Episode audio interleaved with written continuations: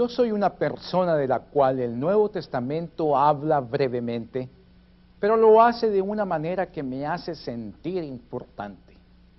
Me llama un pregonero de justicia y el autor de la epístola a los hebreos me incluye en la lista de aquellos que confiaron en la palabra de Dios, de aquellos que tuvieron fe. Yo soy Noé. Y cuando nací mi padre Lamec, me nombró así porque esperaba un descanso o consuelo. Y es que la vida se había vuelto muy difícil cuando yo nací. Parecía que la tierra no producía los frutos esperados a causa de una parte del castigo divino a la humanidad. La gente trabajaba duramente. Mi progenitor ansiaba un alivio, un descanso, y pensó que yo se lo daría. Aquellas palabras de mi padre resuenan como una especie de esperanza mesiánica. Para mis contemporáneos el anhelo de mi padre no significó nada. Es más, por la conducta que exhibí más tarde en la vida, es muy probable que me hayan considerado un lunático. Déjenme explicarles por qué. Primero, la Biblia no dice prácticamente nada sobre mi niñez y juventud. Solo dice que tuve hermanos y hermanas. Qué curioso. Cuando vuelve a hablar de mí, dice que yo ya era un hombre hecho y derecho y que estaba casado. Pero ni siquiera menciona el nombre de mi esposa. Eso no quiere decir que yo no la amaba. Ella y yo tuvimos tres hijos varones los nombramos Sem, Cam y Jafet. Los años en que vivimos como familia fueron muy difíciles. La maldad, la corrupción y la violencia de los hombres, de todos los hombres por igual, había alcanzado una magnitud gigantesca. Con decirles que tanta maldad causó que Dios se arrepintiera de haber creado a la humanidad. Como consecuencia de la violencia humana, Dios un día se propuso eliminar todo vestigio de vida sobre la faz de la tierra. En contraste con la conducta y la insulsa arrogancia o petulancia de superioridad de absolutamente todos los hombres, Dios, en un acto que solo Él caviló, me escogió a mí para revelar su plan de aniquilar toda vida humana y animal.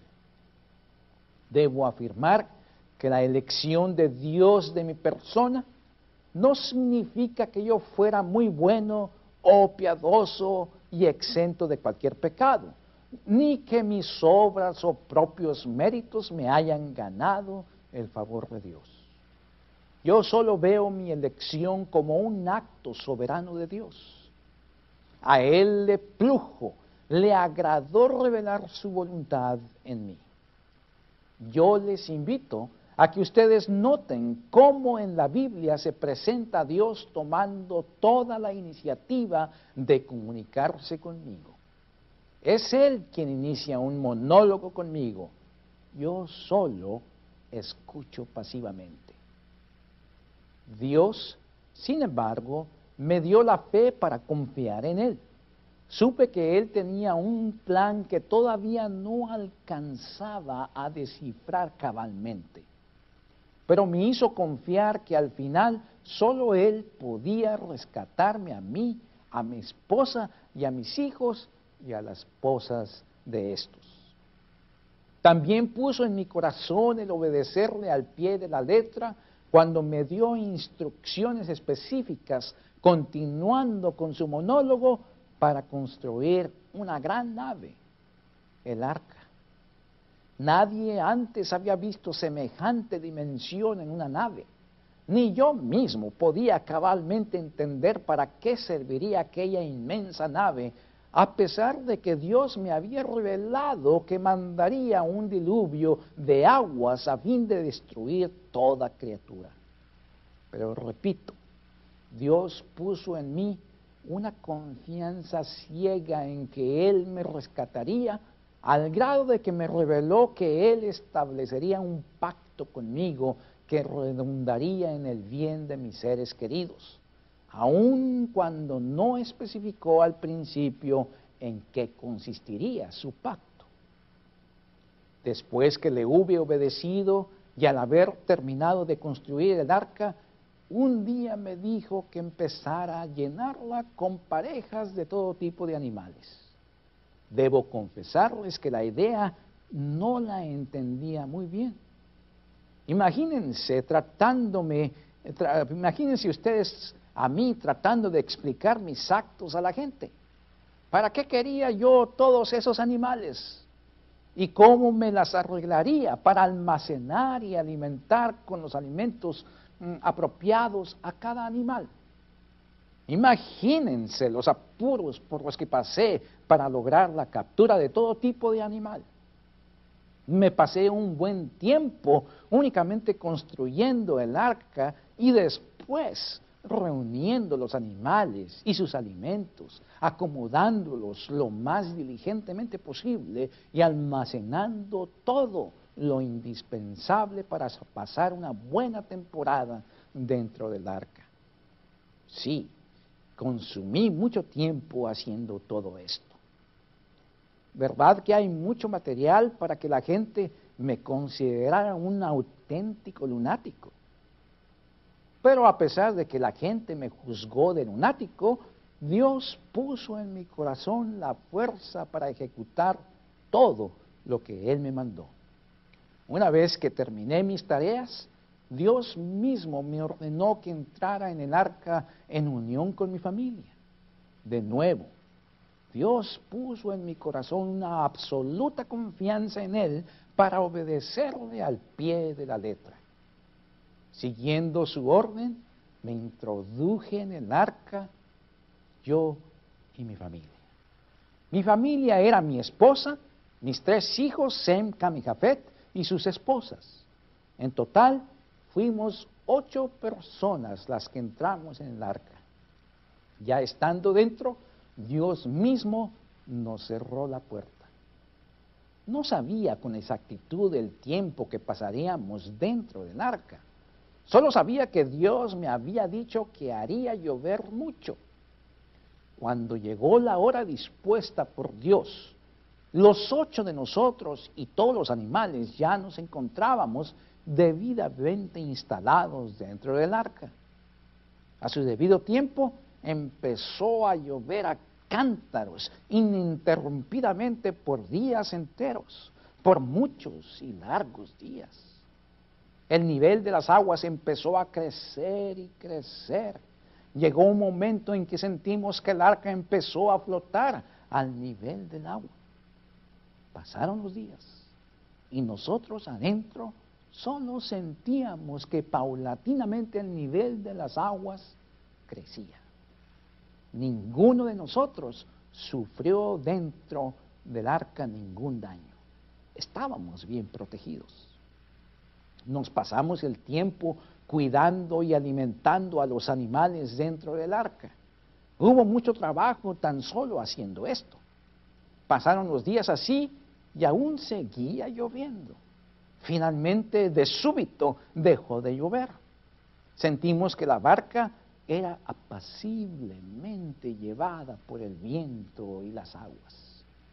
No teníamos sentido de la orientación. Yo no era marinero. Sentimos un silencio alrededor del arca que, nos, que no nos dejó sospecha alguna que todo vestigio de vida había desaparecido bajo las aguas. Mientras tanto, nos ocupábamos de nuestras actividades dentro del arca, las cuales, por cierto, para entonces ya nos habían creado cierta rutina. Los días continuaron su marcha. Los ocho de nosotros sospechamos que el nivel de las aguas empezaba gradualmente a perder altura. Llegó finalmente el día en que el arca dejó de menearse al empezar a reposarse lenta, pero seguramente en tierra firme. No sabíamos dónde nos encontrábamos. Un día tomé del arca una ave la traje conmigo a la ventana y la solté. Yo sabía que el ave al volar tendría que ver desde las alturas un lugar seco y con toda seguridad se dirigiría a ese lugar para descansar. El primer día regresó al arca. No bastó, me bastó extender el brazo para que el ave, el ave cansada reposara inmediatamente en mi mano. Su regreso me indicó que aún no había encontrado ni lugar seguro ni alimentos. Una semana pasó y repetí aquella operación. Esta vez la paloma retornó con una hoja de olivo en el pico. Entendí que las aguas estaban dejando al descubierto la superficie de la tierra. Después de una semana volví a soltar la paloma. Si volvía, era una indicación de que todavía debía esperar más días dentro del arca. Pero si no volvía, sería entonces una clara señal de que ya era seguro salir del arca. Cuando la paloma no volvió, me llené de gozo. Entonces con mis hijos empecé a descubrir la cubierta del arca. Una vez quitada la cubierta, mis hijos y yo vimos claramente la superficie de la tierra en el horizonte. Las aguas habían desaparecido, había tierra seca. Dios me confirmó lo que veía cuando me ordenó salir del arca junto con mi familia y me dijo que sacara a todos los animales del arca con el fin de que éstos volvieran a reiniciar la vida del planeta. Él daría una nueva oportunidad a su creación. Yo, obediente, terminé mi tarea, la cual hice con mucho gusto. Inmediatamente que me vi libre, procedí a hacer preparativos para reconocer y agradecer que Dios era mi creador y mi protector. Así quise responder al favor que Dios había mostrado hacia mí y a mi familia. Por eso, esmeradamente construí un altar a Dios para rendir una acción de gracias. Tomé ciertos animales y los sacrifiqué, quemándolos totalmente en el altar en su honor.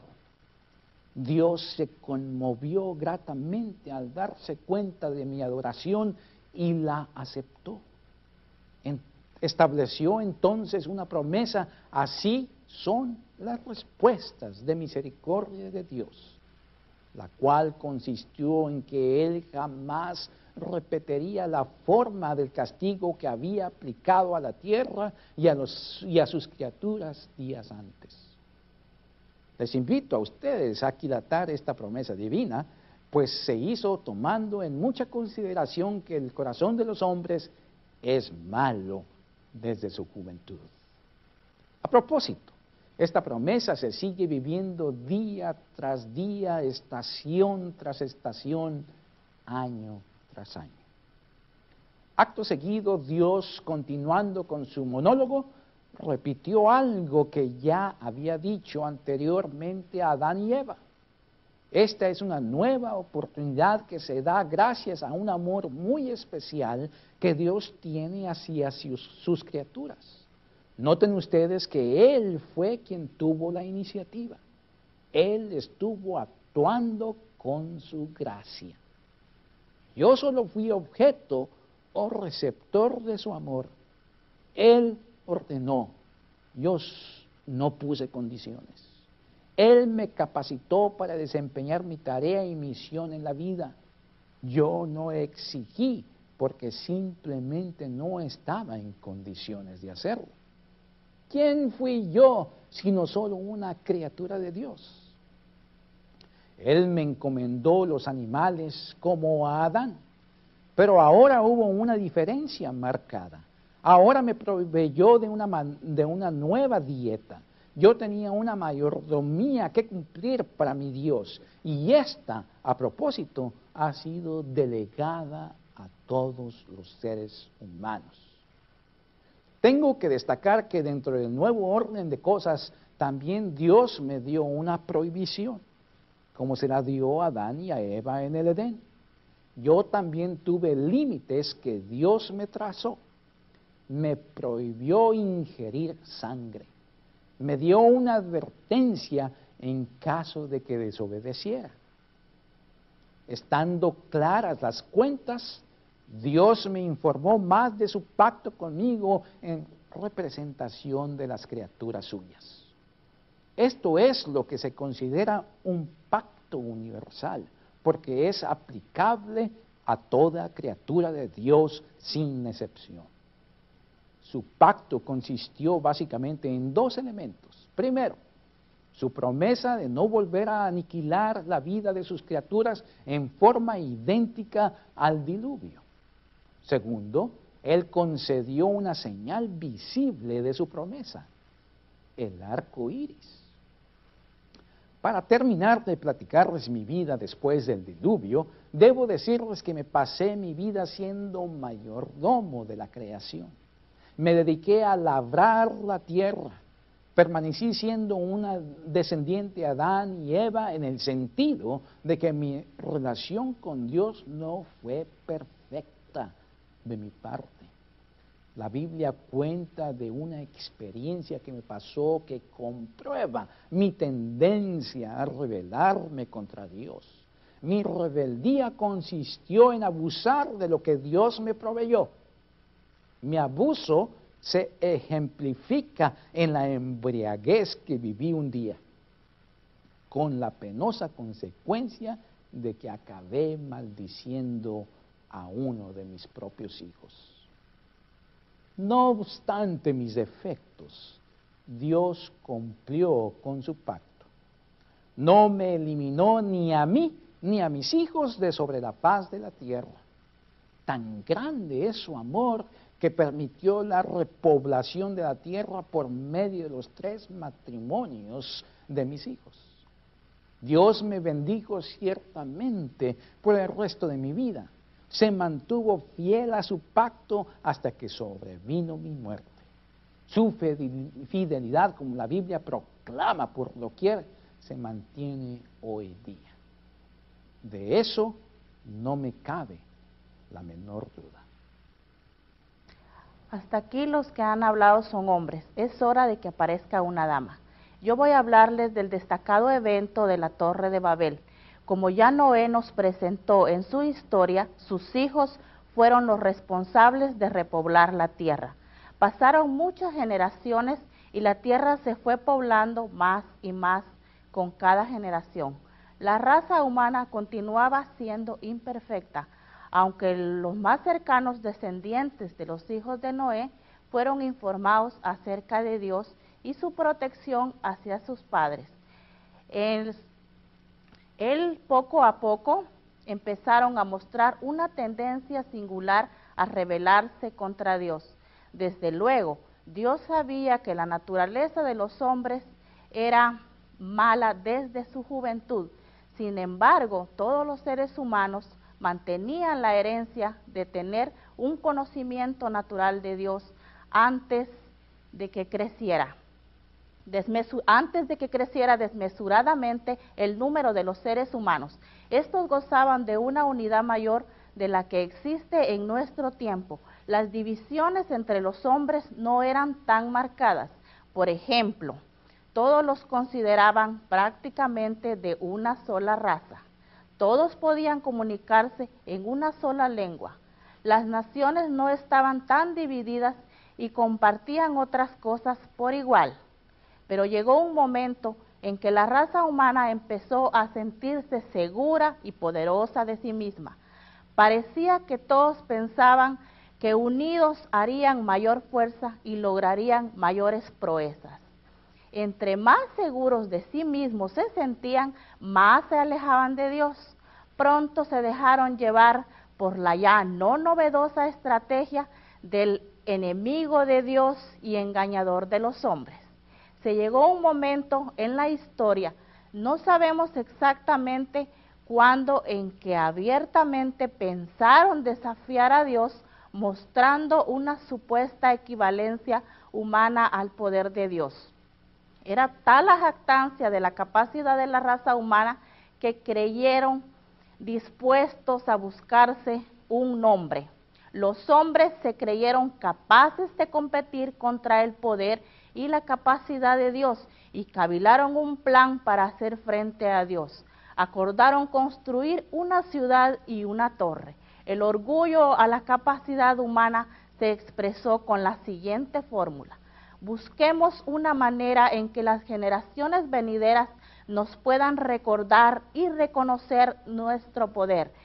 En esta fórmula, la verdad era que se desplazaba a Dios de la vida humana, una idea que desde la caída de Adán y Eva se ha venido repitiendo en cada ser humano. En nuestro repaso del evento conocido como la Torre de Babel, debemos decir que estaba en juego la construcción de un reino humano que se opusiera y finalmente reemplazara al reino de Dios. Esta era una abierta declaración de que el hombre no le hacía falta la ayuda y asistencia divina para mantener la vida.